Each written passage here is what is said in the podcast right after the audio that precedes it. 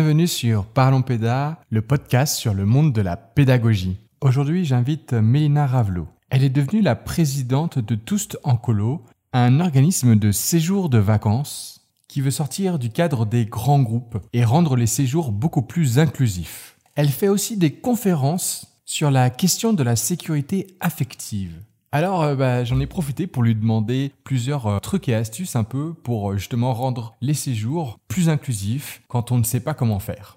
On a aussi discuté sur cette question de la liberté en séjour, de la notion aussi du laisser-faire hein, qui souvent est lié à la liberté, et sur comment faire en sorte que bah, justement des enfants puissent être en liberté sur un séjour sans pour autant être dans le laisser-faire. Si à la base j'ai invité Mélina, c'est tout simplement parce que ma collègue Elisa était tombée sur leur site internet et on avait été très intrigués par ce qu'il y avait écrit sur le site internet et notamment le projet éducatif qu'on trouvait particulièrement intéressant parce qu'il était inhabituel.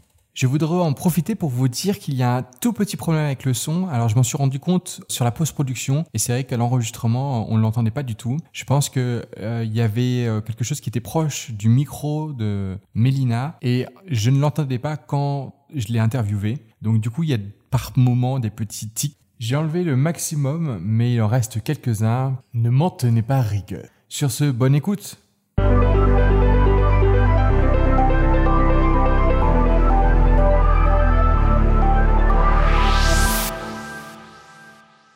Bonjour Mélina, bienvenue sur le podcast Parlons Péda. Merci d'avoir accepté l'invitation. Euh, tout d'abord, est-ce que tu pourrais te présenter? Euh, Bonjour, du coup je m'appelle Mélina, euh, j'ai 28 ans et je suis la présidente de l'association Le Tous en Colo, qui est un organisme d'organisation de, séjour de vacances nouvellement créé, là, qui date de fin 2020. Alors avant de parler de, cette association Tous tout en Colo, euh, j'aimerais un peu parler euh, d'une chose que tu fais en ce moment. Euh, apparemment, tu écris un livre et tu as même fait des conférences par rapport à ça sur la notion de sécurité affective des jeunes. Est-ce que tu pourrais un peu plus m'en parler?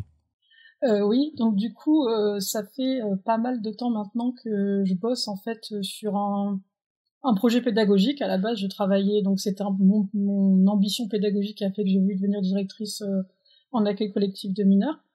Et euh, enfin, tout est parti d'un jour où on avait organisé une boom sur euh, le thème d'Harry Potter et euh, que les animateurs avaient dit, du coup, il faut que vous arriviez par deux à la boom, un garçon, une fille.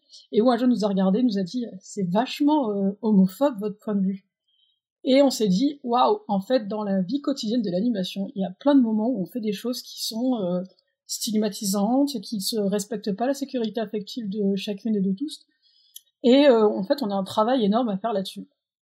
Et euh, du coup, on a progressivement fait chercher à euh, corriger tout ça. Donc au début, ça a été sur des questions de représentation, ça a été sur ce genre de, sujet-là. Petit à petit, on, a découvert qu'il y avait encore plein de choses. Par exemple, le fait des contenus auxquels on expose les jeunes qui peuvent être des contenus avec lesquels ils sont inconfortables. Et on a itéré en fait un projet pédagogique sur le sujet jusqu'à obtenir une certaine expertise progressivement, quoi, en, itérant des choses qu'on savait que ça marchait, des choses qui avaient eu des bons retours, des choses qui au contraire euh, fonctionnaient moins. C'est dans ce cadre-là que je me suis mis à faire des, formations en fait euh, pour des groupes d'organisateurs de de vacances chez qui je bossais. Et euh, donc ces formations accueillant de plus en plus de gens à la. En, gros, sur l'année par exemple 2018, c'est vrai que j'ai sous forme de conférence, j'ai formé quasiment 200 animateurs et animatrices à la gestion du public adolescent sur notamment, en particulier les gestions de de sécurité affective, euh, donc euh, le fait de lutter contre la toxicité de manière générale. Et du coup, euh, j'ai commencé progressivement à écrire sur, à écrire tous ces contenus de formation, toute cette, toute cette connaissance dans un livre qui avance le mieux possible, on va dire ça comme ça, et sur lequel, voilà, sur, dans lequel je mets un peu tout, tout ce savoir qu'on a accumulé au fil des années, quoi, puisque ça fait maintenant quasiment dix ans qu'on bosse sur ces sujets. Alors, euh, j'aimerais euh, avoir un ou deux exemples, si c'est possible, euh, justement, d'outils que tu as utilisés durant ton séjour qui ont permis de lutter contre ces, sortes. Alors, je ne sais pas si c'est le bon mot, discrimination. Il bah, n'y a, pas que ça, en fait. La discrimination, c'est un aspect, mais il y a énormément de choses. Il y a des choses très courantes sur lesquelles, en général, on a nous-mêmes un, un, peu un point, une vision proactive qui est par exemple les situations de harcèlement. C'est quelque chose qui en général les animateurs et animatrices sur, sur lesquels ils ou elles sont formés, mais ça va affecter sur d'autres choses, par exemple la gestion du sommeil et la mise en danger affective du fait d'une fatigue. Euh, ça, par contre, je le vois, mais quasi systématiquement ces jours quand je dirige pas, que ce soit côté animateur, animatrice et côté jeune, le fait de considérer que les jeunes ont un rythme euh, sommeil qui est le même pour tout le monde, qui est pas forcément le cas. Je veux dire, un jeune qui est, euh, exemple concret, un dyspraxique, euh, où la, le mouvement dans l'espace va prendre plus de place dans la, dans, dans le, monopoliser plus de choses dans le cerveau, va monopoliser plus, plus de force, n'a pas le même besoin de sommeil qu'un autre jeune, et le fait d'uniformiser ça, par exemple, peut être une forme euh, qui va créer euh, euh, un risque un risque affectif, ça veut pas dire qu'on va avoir une situation de danger affectif, mais on augmente le risque. Euh, les discriminations, c'est un sujet qui est un peu plus sur le devant de la scène aujourd'hui, où on commence à avoir des réflexions, même si j'ai vu des choses affreuses sur de nombreux séjours l'année dernière encore. Euh, mais du coup, c'est vraiment tout, toutes ces choses-là euh, qu'on va essayer de prendre en compte, donc de, de du cadre en fait, de, de l'environnement, euh, du rythme, du, de la façon dont on aménage les espaces, jusqu'à les contenus, les outils, les, la vie de tous les jours sur le séjour. Là, du coup, je, je me pose la question qu'est-ce que c'est que la sécurité affective? Alors pour euh, définir la sécurité affective en général, je commence par ce que qu'est-ce que c'est qu'est-ce que ça n'est pas, qu'est-ce que la toxicité? Et euh, souvent ce que je fais en conférence, c'est que je vais faire un petit exercice euh, aux gens qui est de se souvenir à un moment, choisir un souvenir d'un moment où ils se sont sentis euh, exclus ou euh, pas bien lors d'un séjour de vacances quand ils étaient jeunes ou à l'école. Bon, c'est un exercice que je recommande pas des personnes ayant vécu des traumas évidemment, puisque ça peut raviver des souvenirs. Et quelles sont les sensations dans le corps qui se dégagent à partir de ça? Et quand on en commence, on s'aperçoit que c'est en général les mêmes choses. C'est la boule au ventre, c'est le fait d'avoir peur, c'est le fait de vouloir éviter le dialogue, c'est un peu tous ces muscles qui vont, se mettre en place dans le corps, qui sont une situation qu'on va appeler une situation de toxicité. Euh, et du coup, la sécurité affective, c'est le fait d'essayer de d'éviter aux jeunes cette situation qui est inconfortable de toxicité. Et par inconfortable, j'entends que pour certains, ça va durer quelques secondes et on va se sentir mal. Pour d'autres, on peut aller jusqu'à euh, une situation de de risque, enfin de, de risque émotionnel fort avec euh, euh, ben des, des automutilations, des crises d'anxiété généralisées, des attaques de panique, etc. On peut rentrer dans la psychiatrie très vite à partir de juste euh, une situation, ça va voilà de la situation de stress qui de base est inconfortable jusqu'à la situation euh, de mise en danger euh, de la vie du jeune, de la de l'intégrité physique du jeune du fait d'une situation à risque émotionnel et c'est des choses qu'on voit sur les séjours mais qui sont généralement ignorées hein. les, les, situations de, de danger affectif aggravés est-ce que tu peux donner un exemple d'aspect un peu, enfin vraiment être sur un exemple précis, histoire que qu'on voit euh, qu'est-ce que comment ça se passe sur le terrain? Euh, ben du coup, je vais opposer euh, deux situations qui sont qui sont sur le même sujet, le sujet de la transidentité. Donc c'est un sujet qui est d'actualité en tout le monde malheureusement, puisque ça a fait un peu les gros titres récemment. nous, depuis plusieurs années maintenant, ce qu'on fait, c'est qu'à l'arrivée sur un séjour, un jeune en fait ou une jeune choisit le nom par lequel il ou elle veut être appelé. Mais alors, euh, le, ça peut être Waluigi. J'ai vraiment eu Waluigi pendant deux semaines sur un séjour.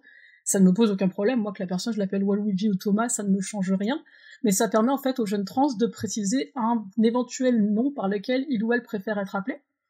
Et je demande aussi à, à ce moment-là de donner un pronom. Et donc c'est le moment en fait pour justement les jeunes à qui euh, le pronom euh, qui est écrit sur le listing ne, convient pas, euh, de choisir en fait le pronom par lequel elles veulent être appelées sur, le, sur la suite du séjour.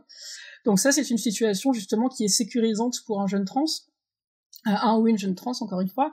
Ça va me permettre, moi, de mettre à jour tous les listings pour que l'éventuel dead name n'apparaisse pas. Et encore une fois, un dead name peut être un vrai nom. Euh, je veux dire, je ne fais pas, c'est pas uniquement une personne trans qui va être concernée. J'ai vraiment l'exemple de Waluigi est un exemple très concret. Hein. Ça a été Waluigi, je l'ai enlevé des listings. C'était Waluigi partout. À l'inverse, sur des euh, sur des situations où justement c'était un besoin du fait d'une transidentité, ça permettait que ça passe dans le même lot, sans qu'il y ait un besoin de du ou de la jeune de venir me voir et me dire est-ce que tu peux utiliser tel pronom, est-ce que tu peux utiliser utiliser tel nom? Donc ça, c'est une situation, un, outil concret en fait pour sécuriser euh, les jeunes trans sur le séjour. Euh, à l'inverse, euh, sur un de mes étés, j'ai été en cohabitation avec un autre directeur qui demandait aux jeunes qu'est-ce que tu as entre les jambes et en fonction on décidera de ta chambre. Donc ça, c'est une situation où on met clairement en danger un jeune trans et j'ai, enfin, je pense que vous êtes tous au courant de l'actualité là-dessus. on voit clairement jusqu'où ça peut aller quand un jeune se sent stigmatisé du fait d'une transidentité. Alors du coup, euh, je me suis permis de t'appeler au féminin. Est-ce que je dois le faire au féminin ou au masculin? Au féminin, et de toute façon, je l'écris dans mes signatures, comme ça les gens savent à l'avance. Si, euh, voilà, je suis directeur euh, d'accueil collectif de mineurs, par quoi je dois passer pour m'assurer de la sécurité affective de mes jeunes? Alors déjà, la sécurité affective, c'est comme la sécurité physique, c'est un but C'est-à-dire qu'on ne peut pas avoir, il n'y a pas une to-do list à respecter. En plus, c'est des sujets qui évoluent. À chaque fois, on a des nouveaux sujets qui arrivent, des nouvelles situations pour lesquelles on n'avait pas pensé. Donc forcément, il y a, il faut accepter qu'il y a une marge d'erreur, évidemment. Le but, c'est d'essayer euh, d'aller au plus près euh, d'un idéal. Donc du coup, pour moi, les réflexions qui sont évidentes, c'est les réflexions autour de diversité et d'inclusion, puisqu'aujourd'hui, on a suffisamment de contenu pour réfléchir à ça. Il y a les réflexions autour de la fatigue et du rythme d'une manière générale. On a l'impression que le rythme, c'est quelque chose qui est acquis, qui est enseigné en BAFA, en BAFD, alors que dans les faits, c'est une vision très normée du rythme, c'est-à-dire que c'est le rythme à peu près euh, d'un homme valide, d'un garçon valide à cette tranche d'âge-là, euh, dans la moyenne. Donc en fait, tous ceux qui sont pas dans cette moyenne, on les exclut hein, de notre gestion du rythme alors que ces personnes-là ont besoin d'avoir un rythme adapté. Il y a le fait de ne pas exposer les jeunes à des contenus qui les mettraient mal à l'aise, et ça, pareil, on a tendance à normer, à décider que de moins de 12, moins de 18, moins de machin, alors que dans les faits, il y a plein de contenus qui peuvent être euh, déclencheurs de, de souvenirs, enfin, des déclencheurs émotionnels. Un exemple concret, Cluedo, hein. un jeune qui est en plein divorce, le Cluedo avec les affaires familiales, ça peut être complètement compliqué pour lui ou pour elle de le gérer. Donc on tout simplement annoncé avant chacun de nos contenus ben, un peu ce qu'il y a dedans. Le fait de permettre des choix également pour les contenus, ben, ça permet aux jeunes d'aller choisir ce qui lui ou ce qui le met, le met à l'aise ou le contraire d'éviter ce qui le ou la ne le met pas à l'aise.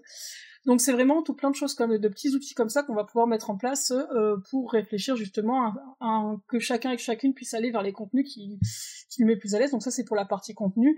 Et après il y a tout ce qui est la notion des espaces qui ça va recouper un peu les, les notions de diversité et inclusion. Mais il est évident que par exemple euh, plus le centre est, grand, plus il y a de la marche par tous les jours, plus on va jouer du coup sur la gestion du rythme des euh, des personnes qui ont, peuvent avoir des difficultés de déplacement. Il va y avoir aussi une question de comment on oriente des fauteuils pour justement euh, permettre à une personne qui est malentendante de mieux euh, percevoir les informations et de ne pas se sentir à la marge. Des exemples concrets comme ça de, choses qu'on peut mettre en place. De ce que je comprends, euh, il n'y a pas forcément d'outils précis, c'est plus qu'il faut écouter les enfants ou c'est là, où j'aimerais bien comprendre. Moi, donc voilà, je n'ai pas encore de notion là-dessus. Euh, c'est-à-dire euh, quelles sont les étapes que je dois euh, faire pour pouvoir justement bah, m'accaparer d'outils qui me permettent justement intellectuellement de comprendre ces notions-là et aussi de les combattre. Alors je dirais qu'il y a deux outils principaux moi que je fais utiliser en formation et sur mes conférences. le premier c'est un outil qu'on a appelé le prisme inclusif qu'on a présenté d'ailleurs sur la page Instagram de l'association. L'idée c'est qu'en fait on va prendre un petit tableau, on va écrire on va faire une colonne vie quotidienne. pour un accueil collectif avec hébergement, euh, ça va être une grosse colonne. Pour un, accueil collectif de mineurs sans hébergement, ça va englober un peu tous ces temps informels. Euh, ensuite, on va mettre les repas, on va mettre les espaces, on va mettre les contenus. Et du coup, on va... Euh, bah, voilà, c'est une proposition de colonne, mais vous pouvez en rajouter en fonction de votre type d'accueil. Et sur la gauche, en fait, on va réfléchir, on va lister une liste de publics types auxquels on a pensé.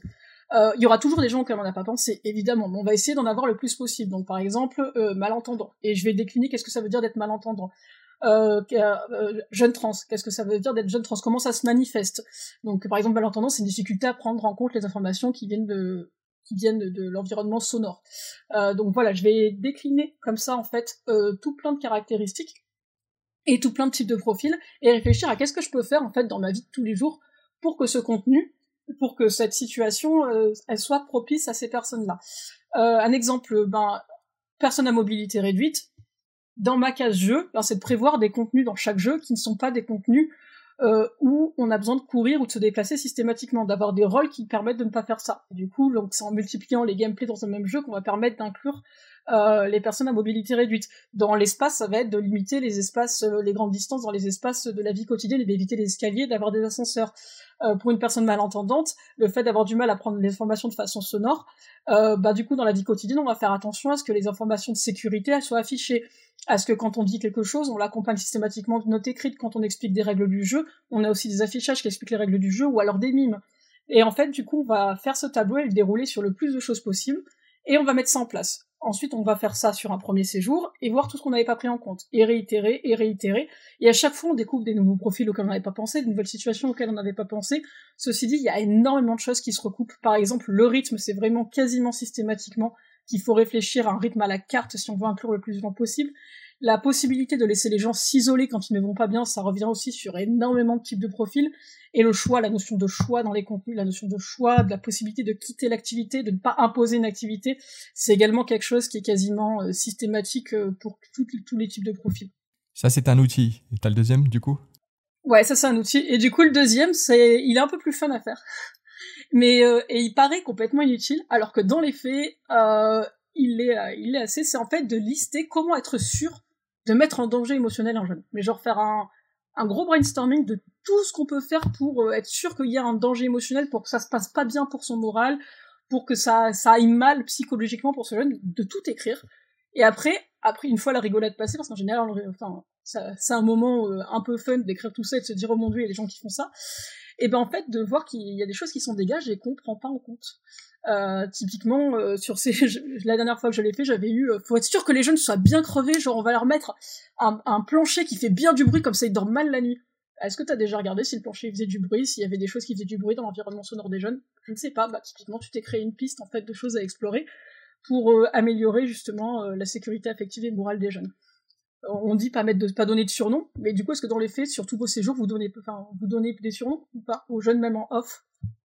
Parce que du coup, dans votre liste là, il y a plein de choses qu'en fait je vois sur les séjours et qui posent pour la personne sur le coup parce qu'on est fatigué, parce que parce que c'est la culture des colos, parce que plein de choses comme ça. Mais dans les faits, on est il y a une mise en situation en, danger qui sur un point qui est connu mais qu'on ne fait pas. Eh ben on va parler de colo justement. Donc tu es président de l'association Toutes et tous en colo. Alors, je sais pas si on si on je dis comme ça Toutes et tous en colo. On dit tous pour inclure les personnes non binaires. Ouais. OK, donc on dit tous. Euh, quel est le but de cette association? Euh, du coup, cette association, l'idée, c'était de, ce projet euh, pédagogique en fait sur lequel on bosse depuis plusieurs années et qu'on fait pour des organismes tiers. ces formations qu'on mène pour des organismes tiers, ben, en fait, on en fasse un, un organisme à proprement parler qui va être, qui va pas avoir à éviter les sujets euh, des projets éducatifs euh, des autres pour réussir à faire le projet pédagogique qu'on veut, mais qui en fait considère comme intrinsèque ces notions-là et pas comme un truc qu'on essaie de rajouter quitte à écarter les choses. Exemple très concret, c'est la, un peu la mode des colos avec des ateliers le matin. Sur beaucoup d'organisateurs euh, proposent ça. Bah nous, ça va pas avec notre projet éducatif, avec notre projet éducatif, puisqu'on veut que chaque jeune, en fait, peu importe son état de santé, peu importe son son vécu, sa vie, etc., puisse euh, avoir son rythme qui est respecté. Si j'organise un atelier qui commence à 9h30 tous les matins, même si je le rends pas obligatoire, le jeune il va avoir envie de se lever à 9h30 tous les matins. Du coup, le format atelier, en fait, il fonctionne pas avec nous. Donc, qu'est-ce qu'on faisait? C'est qu'on essayait d'organiser des ateliers, mais en disant euh, que ça peut commencer à différentes heures. Mais c'était des contournements. Là où, en fait, avec tout ce temps colo, qu'est-ce qu'on fait? C'est que les, temps du matin sont des temps en ce qu'on appelle sit and play, c'est-à-dire que la personne rejoint le temps à n'importe quel moment, elle est embarquée. Parce qu'en fait, l'activité vient de l'espace et vient pas d'un contenu que l'animateur donne aux jeunes. C'est un peu comme les coins permanents Ouais, c'est ça. Concrètement, ouais. Euh, est-ce que tu peux justement un peu expliquer quel est, euh, comment ça s'organise, euh, comment ça fonctionne? Euh, bah, par exemple, sur notre séjour cet été, on a choisi comme, entre gros guillemets thématique, mais comme orientation thématique, on va dire ça comme ça, de les mondes imaginaires. Donc on sait qu'on veut laisser de la place à la, créativité, à l'expression créative et aussi au jeu. Bah, du coup, on va avoir une, une ludothèque qui est constamment là avec un, un ou plusieurs animateurs qui vont être détachés dans cet espace-là pour justement pouvoir expliquer des jeux et embarquer dans des jeux n'importe qui à n'importe quel moment. Donc tu peux arriver à n'importe quel moment et te faire embarquer. On aura aussi un espace où il y aura euh, euh, de la couture, du dessin, euh, de la peinture avec pareil des animateurs et des animatrices qui peuvent être sollicités, mais en fait on a un savoir, les jeunes savent quel est notre savoir sur ces sujets-là, mais on l'impose pas, c'est pas je viens là, je vais faire une heure et demie où je vais vous expliquer euh, comment faire un ourlet, mais plus ah t'as envie de faire ça, bah viens si tu veux, si tu veux moi je sais faire ça, je peux te le montrer. Et du coup, les jeunes en se levant le matin, si par exemple un jeune a besoin d'une piqûre tous les jours à 9h30, ben il pourra y aller après sa piqûre sans se sentir lésé d'avoir raté le premier atelier. Et du coup, on va organiser nos matinées pour être sûr que ça se, fonctionne comme ça, pour que du coup, euh, on ait euh, la possibilité d'intégrer n'importe quel jeune, peu importe son rythme, et que s'il a envie de faire une grasse mat toute la matinée, eh ben c'est pas grave, au contraire, tant mieux, il a respecté son propre rythme. Alors, je vais te poser un peu des questions euh, de friction, hein, parce que c'est souvent des questions qui se posent hein, en équipe sur ces notions, justement, comme tu dis, de grasse mat ou d'autonomie, entre guillemets. Euh, si justement tous les enfants peuvent faire la, grasse matinée, pourquoi ils viennent-ils en colo? Ah, Pour avoir des vacances? Est-ce qu'un adulte, on lui demanderait euh, pourquoi il veut une grasse mat en vacances? Au contraire, on considérerait ça comme naturel, que s'il a envie d'une grasse mat, il prenne une grasse mat, s'il en a pas envie, il en prenne pas. Et en fait, pour les jeunes, on considère que c'est normal qu'un jeune puisse doive se lever en vacances. Il se lève toute l'année à l'école, il a, on lui impose un rythme validiste en plus à l'école tous les jours, tout le temps. Mais euh, un adulte, on se permettrait jamais de faire la même chose. Mais à 16 ans, 17 ans, un ado, on considère qu'il faut qu'il se lève à une heure fixe ou au mieux avec un lever échelonné qui permet une heure de flexibilité, qui au final euh, a des conséquences un peu euh, genrées, puisque on sait très bien que euh, les personnes qui veulent se préparer le matin parce que la société leur dit de se préparer, euh, bah, en final se lèvent à heure fixe pour pouvoir être prêt à temps. Euh, sans parler justement des jeunes qui ont des problèmes médicaux, etc., qui, pour qui, à qui ce cadre ne correspond pas du tout. Mais du coup, en fait, même d'une façon générale, sans parler des, personnes handies ou des personnes genrées, on considère comme normal qu'une personne de plus de 18 ans fasse ce qu'elle veut de ses vacances, mais on considère pas normal qu'un adolescent fasse ce qu'il veut de ses vacances. Je trouve que euh, la, problématique qu'il y a derrière, et c'est souvent euh, l'enjeu, c'est comment les gens imaginent leurs propres vacances et comment ils, tu sais, le projettent sur, sur le groupe. Et, euh, et, et souvent, il euh, y, y, a cette problématique où des personnes qui disent bah justement moi quand je suis en vacances euh, je veux pas faire de tu vois je veux pas faire de grasse matinée. Au, au contraire euh, si je suis là j'ai pris je suis allé je sais pas spécialement dans ce pays etc c'est pour voir un maximum. Donc ça me dérange que à cause de de personnes qui fassent leur grasse mat parce qu'ils sont dans la même dans la même collectif bah moi ça me puisse m'empêcher d'aller visiter tel ou tel truc. Bah justement là l'un n'empêche pas l'autre c'est l'avantage justement du taux d'encadrement à 1 pour 5, même pour des ados, c'est qu'en fait l'un n'empêche pas l'autre. L'idée c'est d'avoir un endroit qui est silencieux, qui est les chambres. À tout moment de la journée, on peut aller dans cet endroit-là. La règle tacite, hein, enfin on, fait un point règle en début de séjour, où c'est les jeunes qui créent leur règle de séjour, mais c'est une règle qui n'a jamais été contestée par aucun de mes groupes de jeunes. Euh, qui est euh, quand on va dans l'espace repos, euh, là-bas c'est silencieux, c'est pour se reposer. Si on veut des espaces plus intimistes, mais qui soient pas silencieux, on peut s'en créer. Le centre, de toute façon, les espaces appartiennent à tous, tous, donc on peut, on peut les aménager. Mais du coup, quand je me lève, ça ne veut pas empêcher qu'il y ait des activités. Il peut y avoir des départs le matin. Cet été, j'étais en lever libre avec le réveil individualisé. On a fait une rando à 4 heures du matin pour ceux qui voulaient, parce qu'ils voulaient voir le lever du soleil sur le lac, et c'était super.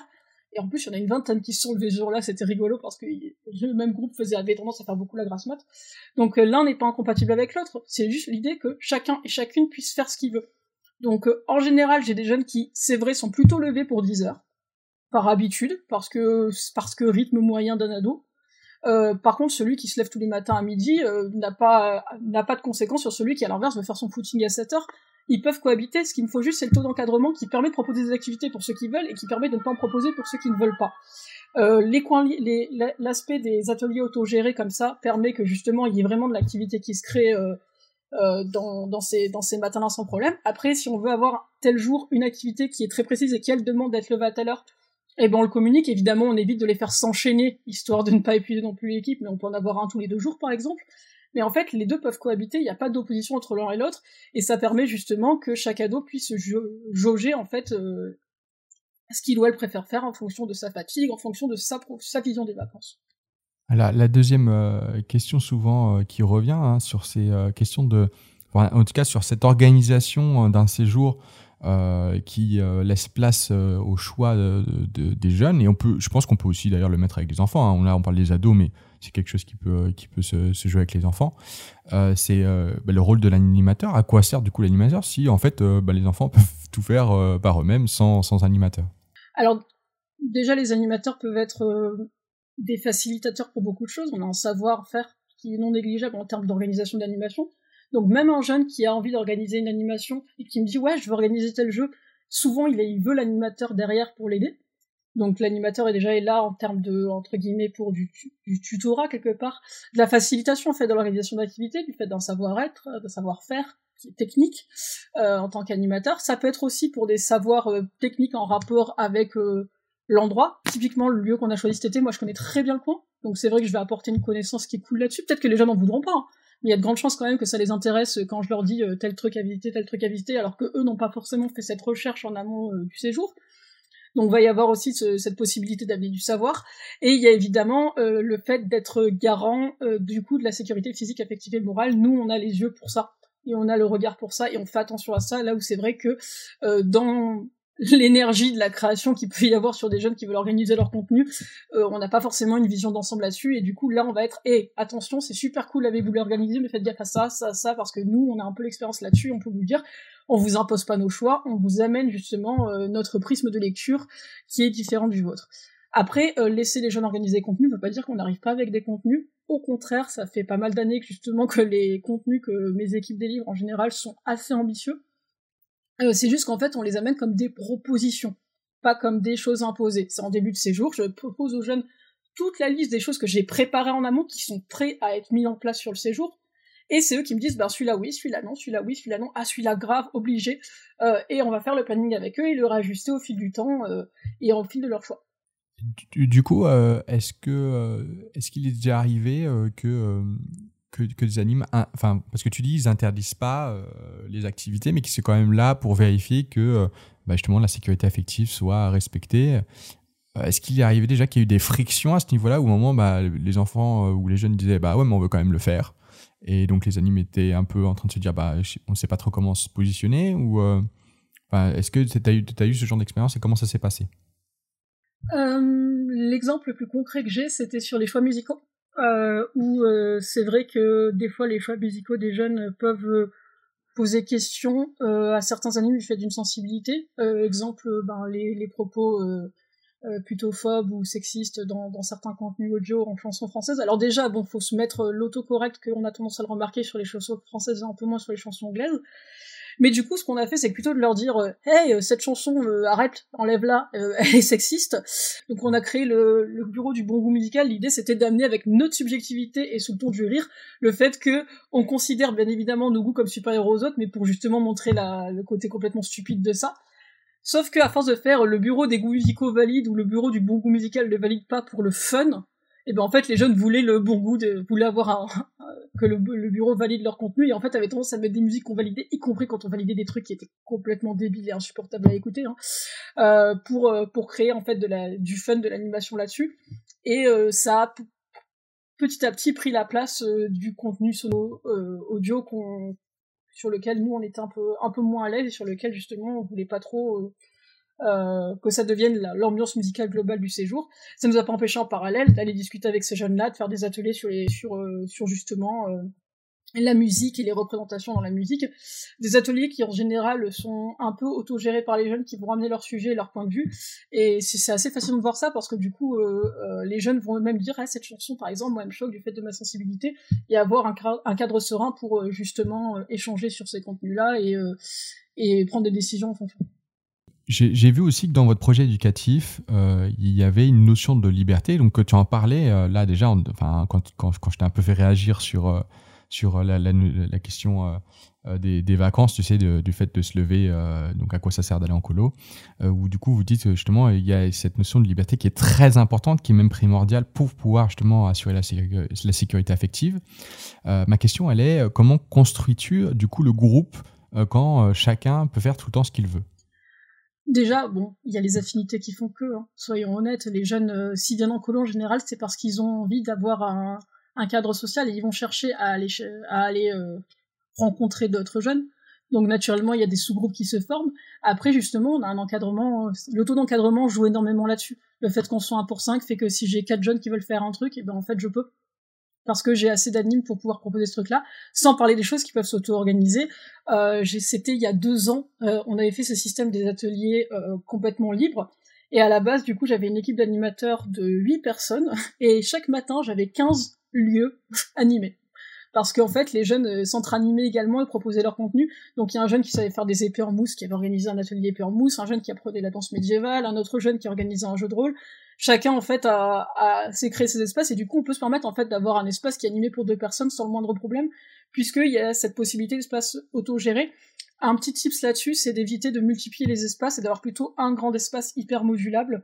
Euh, typiquement cette année-là, pourquoi on a pu faire autant, c'est parce qu'on avait une immense salle avec une terrasse visible, une mezzanine, euh, des petites salles qui étaient collées à cette salle-là. Et du coup, en fait, on avait un espèce de centre névralgique qui permettait la création de multi-activités, euh, un peu à la manière d'un panneau ce qui faisait que même si on avait des très jeunes, parce que c'était un séjour, on avait une grosse tranche d'âge, qui voulaient euh, aller faire une activité, on n'avait pas peur pour la sécurité, puisque l'anime qui était à la Ludo pouvait les voir, en fait. Alors, en gros, si je comprends bien, euh, il, peut, y avoir un jour où tous les jeunes, enfin chaque jeune fait sa propre activité, et donc euh, il n'y a euh, du coup pas un seul jeune qui est en train de se connecter avec un autre jeune. Dans les faits, je l'ai jamais vu, alors que j'ai eu des séjours allant de très peu de jeunes à énormément de jeunes. Euh, je l'ai jamais vu. Mais par contre, j'ai déjà eu des situations où il y en avait deux, trois qui faisaient un truc à eux. Et oui, ben, c'est tout à fait possible. Et si c'est leur séjour à eux qui est comme ça, il y a pas, enfin, je vais pas forcer une sociabilisation. Surtout à certains jeunes dont le profil fait que la sociabilisation est compliquée. Je pense aux jeunes qui sont, euh, qui, de TSA. Euh, je pense qu'un un jeune TSA que j'ai eu euh, il y a deux ans qui avait besoin au moins deux fois par jour de s'isoler une bonne heure tout seul, eh ben, eh ben c'est cool, il y a pas de souci. Si c'est sa façon de vivre son séjour et que justement ça le ressource, ça lui donne l'énergie d'aller faire d'autres activités en commun à d'autres moments, ben ça me va tout à fait. Euh, j'ai aussi eu la situation il y a deux ans où j'avais une jeune qui parlait pas bien français, que sa mère avait inscrit sur le séjour pour apprendre à parler français. Elle a interagi avec deux personnes tout au plus euh, sur le la première semaine parce que justement ça l'a sécurisé d'abord d'avoir peu d'interactions et en deuxième semaine c'était l'inverse, elle était partout. Mais du coup, la première semaine, elle a interagi, c'était, elles étaient quasiment toujours toutes les trois. Alors c'est pas grave, au contraire, on a cette flexibilité de pouvoir leur permettre d'avoir des activités en séjour tout aussi riche comme ça, donc euh, moi ça pose pas de souci. Est-ce que c'est la fin des grands jeux? Non, et au contraire, euh, les grands jeux avec beaucoup d'effectifs, la petite astuce c'est de faire à côté tous ces petits jeux qu'on oublie. Parce qu'on dit c'est la fin des grands jeux, mais par contre c'est pas la fin des grands jeux, mais c'est déjà la fin des petits jeux. Combien ça fait de temps que vous n'avez pas fait un, jeu de société euh, en avec une mise en ambiance complète sur un séjour? Combien de temps ça fait qu'on n'a pas organisé, je sais pas, un draft de Magic pour prendre l'exemple sur un séjour? Combien de temps ça fait qu'on n'a pas organisé tous ces jeux qui étaient super cool, mais où il y a maximum 8 à 10 joueurs pour que ce soit bien. Euh, bon, le loup-garou, je l'aime pas spécialement, donc je prendrai pas cet exemple-là, mais on va avoir le sport, ce qui joue à pas beaucoup de joueurs, on va avoir le vampire qui joue à pas beaucoup de joueurs, tous ces jeux-là, ils sont oubliés parce que les grands jeux. Alors qu'en fait, on peut avoir un grand jeu, une énorme infiltration à 40 jeunes, et à côté, euh, un euh, pandémie en plus c'est thématique, avec une grosse mise en, en musique, en thématique à côté. D'un côté, on a 5 jeunes, de l'autre, on en a 40, et au final, on a nos 45 jeunes, on a un grand jeu, et on n'oublie pas pour autant ces petits jeux qui ont de la valeur. Bon, si, si vous faites un pandémie, après, par contre, ils vont jeter ces jeunes, ça, ça va être, c'est une autre histoire, mais c'est pas mon jeu préféré, effectivement, je l'ai pris pour l'aspect thématique, mais on en a des dizaines de jeux. Je veux dire, le Sherlock Holmes, par exemple, il est génial. Hein. C'est un jeu qui est déjà édité. En plus, il n'y a pas besoin de réinventer la roue à chaque fois. Faire un Sherlock Holmes sur deux heures de séjour ou un détective, le jeu qui a, qui a eu l'As d'or il y a deux ans, c'est génial. Sauf que c'est six joueurs. Et justement, ces jeux-là, ils ont leur place en séjour aussi. Et on les oublie parce qu'on veut toujours faire jouer 40 jeunes à la fois. C'est une discussion que j'avais aussi avec un adjoint sur, un séjour. Est-ce qu'il est mieux de faire des grands groupes ou des petits groupes? euh, Et on, lui était euh, sur euh, une, colo, c'est quand euh, c'est c'est un animateur avec 8 euh, enfants. Quoi. C'est pas pas quand il y a 5 euh, animateurs avec 40 enfants. dans l'idée, il était assez d'accord avec toi. et lui, il n'était pas forcément sur la question de, l'activité, mais plus le fait d'être ensemble et en petits groupes pour que ça crée une forme de plus d'humanité. C'est-à-dire du coup que déjà quand on est à 8, on se connaît mieux, il y, a une sorte de cocon qui se crée, etc. Et il y a il y a quelque chose de plus agréable que quand on est à 40 et on est dans un grand groupe et en fait on, est moins individualisé. Je nuancerais ça dans le sens où moi, c'est vrai que pour le suivi des chambres, par exemple, j'aime bien qu'il y ait un animateur référent, mais je pense que c'est aussi important que les jeunes puissent se créer leur propre sous-groupe, dans le sens où le premier jour, on n'a pas forcément les mêmes affinités que plus tard, et au-delà qu'on puisse changer de chambre, euh, des fois, ça passe pas avec l'anime avec lequel on a le respo de chambre. Du coup, c'est pour ça que mes assemblées d'enfants, euh, je demande généralement que ce soit pas les mêmes jeunes qui viennent avec ce groupe-là, euh, sur les temps formels, j'aime bien que chaque anime aille voir un autre bout de son groupe. Ça veut pas dire qu'on a un anime qui connaît 50 jeunes, mais ça veut dire qu'un jeune peut voir 3 quatre animes différents pour être sûr de trouver le bon ou la bonne interlocutrice pour son sujet, pour son émotion, avec qui ça connecte en fait. Euh, d'ailleurs, tu parles de, donc, de conseils d'enfants ou d'assemblées d'enfants. Euh, j'imagine que là, donc, toutes ces activités, elles partent bien de l'envie des enfants, comme tu expliquais. Comment vous récupérez ces, ces envies? Voilà, alors on a un gros lot d'outils, donc c'est parti pour les voir en revue. Euh, déjà, en général, je prévois rien la première matinée parce que je fais mon temps de, de règle de vie, qui est un temps où les jeunes, en fait, par sous-groupe, vont réfléchir à des thématiques. C'est eux qui choisissent quelle thématique ils veulent réfléchir, par quel sous-groupe. Pourquoi? Parce que je veux pas exposer, par exemple, des jeunes qui seraient pas à l'aise avec le sujet sexualité à ce sujet-là, s'ils veulent pas réfléchir dessus. Alors, en je sais très bien qu'il y en a 20 au moins qui seront intéressés par ce sujet-là. Euh, et ensuite, dans un deuxième temps, euh, généralement sur la deuxième partie de matinée ou sur l'après-midi du premier jour, on va, nous, en tant qu'anime, en fait, préparer une espèce de forum et leur dire, moi, j'ai préparé tout ça pour le séjour. De là, les jeunes vont nous dire ouais, ça j'ai grave envie, et nous en fait on va noter avec des petites croix un retour global sur nos contenus.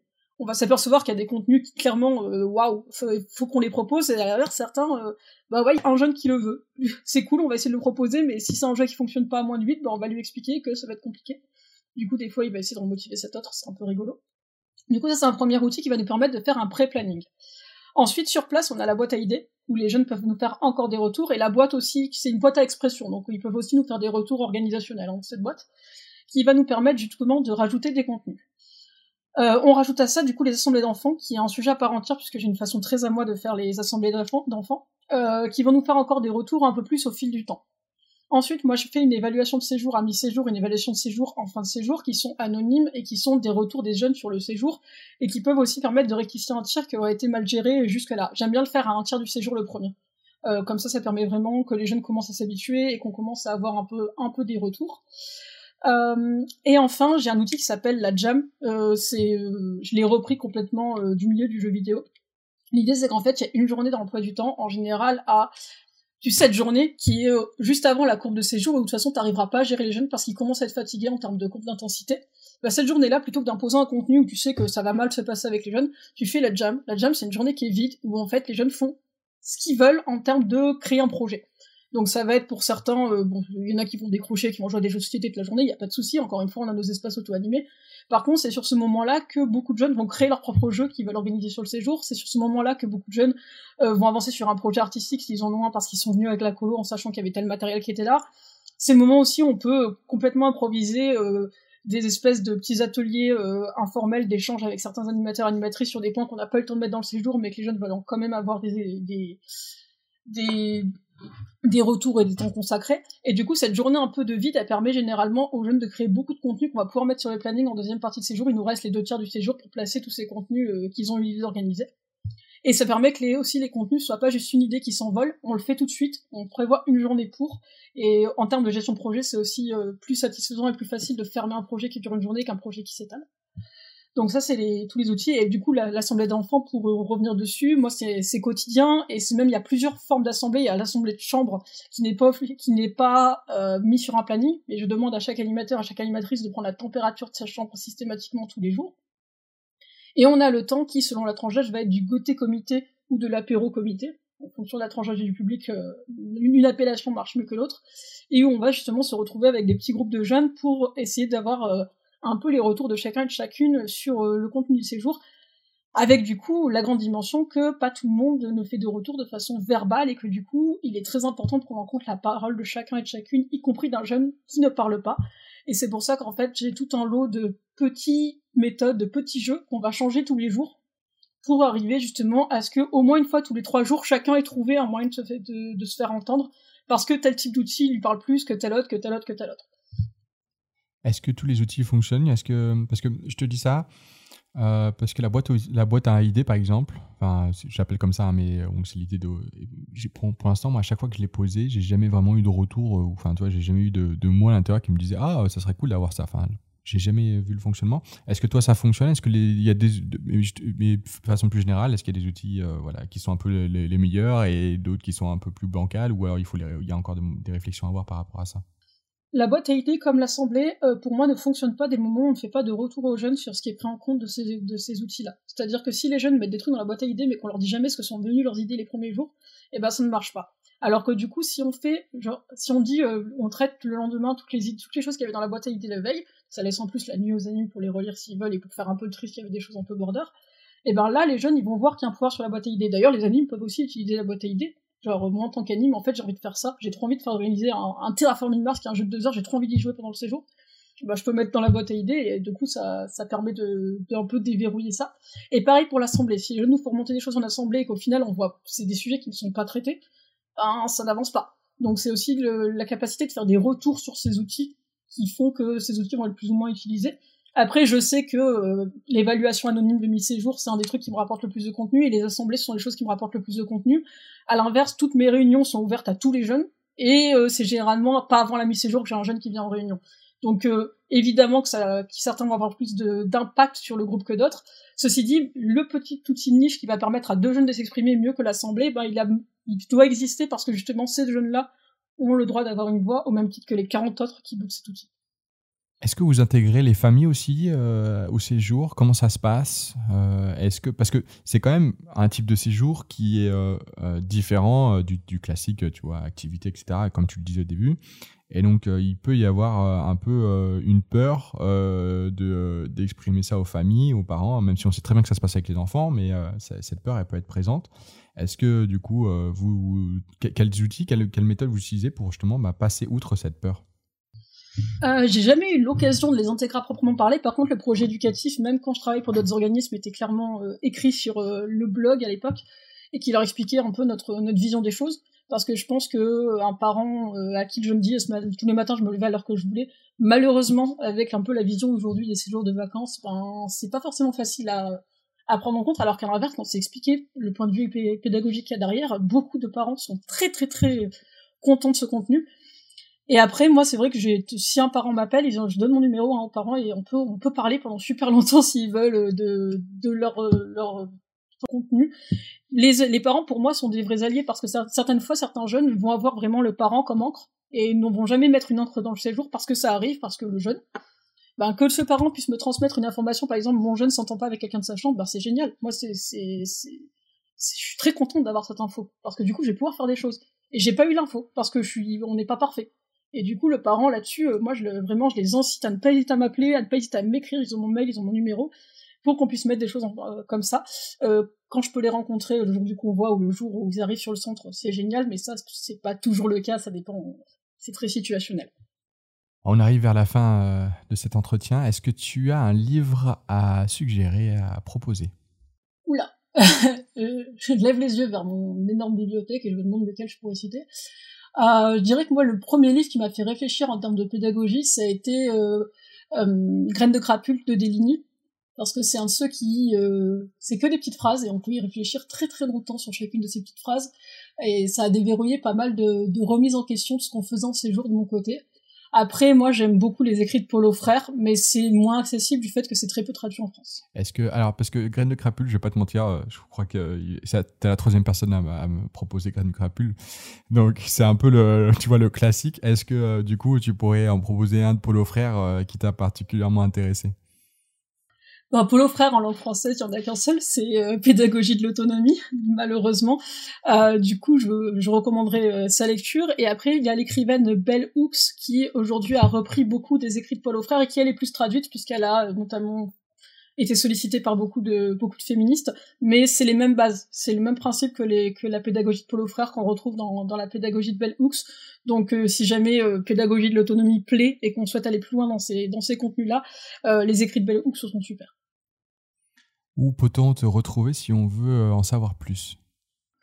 Euh, du coup, sur le site internet de l'association, on peut, enfin, on n'est pas beaucoup derrière, hein, donc je lis tous les mails, donc on peut utiliser le formulaire de contact là-dessus, euh, sur, qui, est, disponible sur le site sans souci. Merci beaucoup. Merci. Merci d'avoir écouté ce podcast. Vous pouvez retrouver Mélina sur Toust en colo. Si vous avez aimé l'épisode, bien évidemment, vous pouvez le partager et mettre un avis 5 étoiles sur iTunes Podcast. Allez, je vous dis dans deux semaines. Thank you.